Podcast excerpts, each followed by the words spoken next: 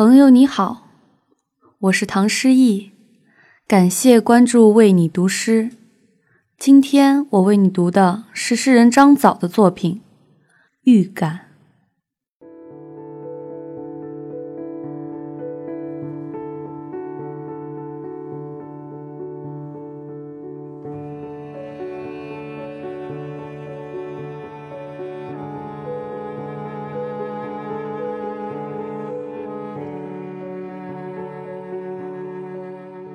像酒，有时预感到黑夜和他的迷醉者；未来，也预感到我们。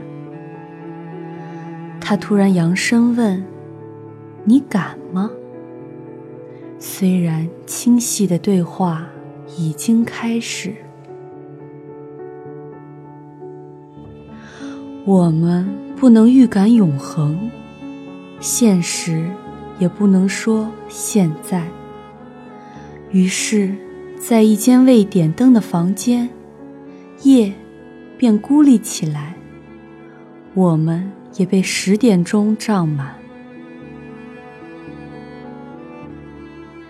但这到底是时日的哪个部件？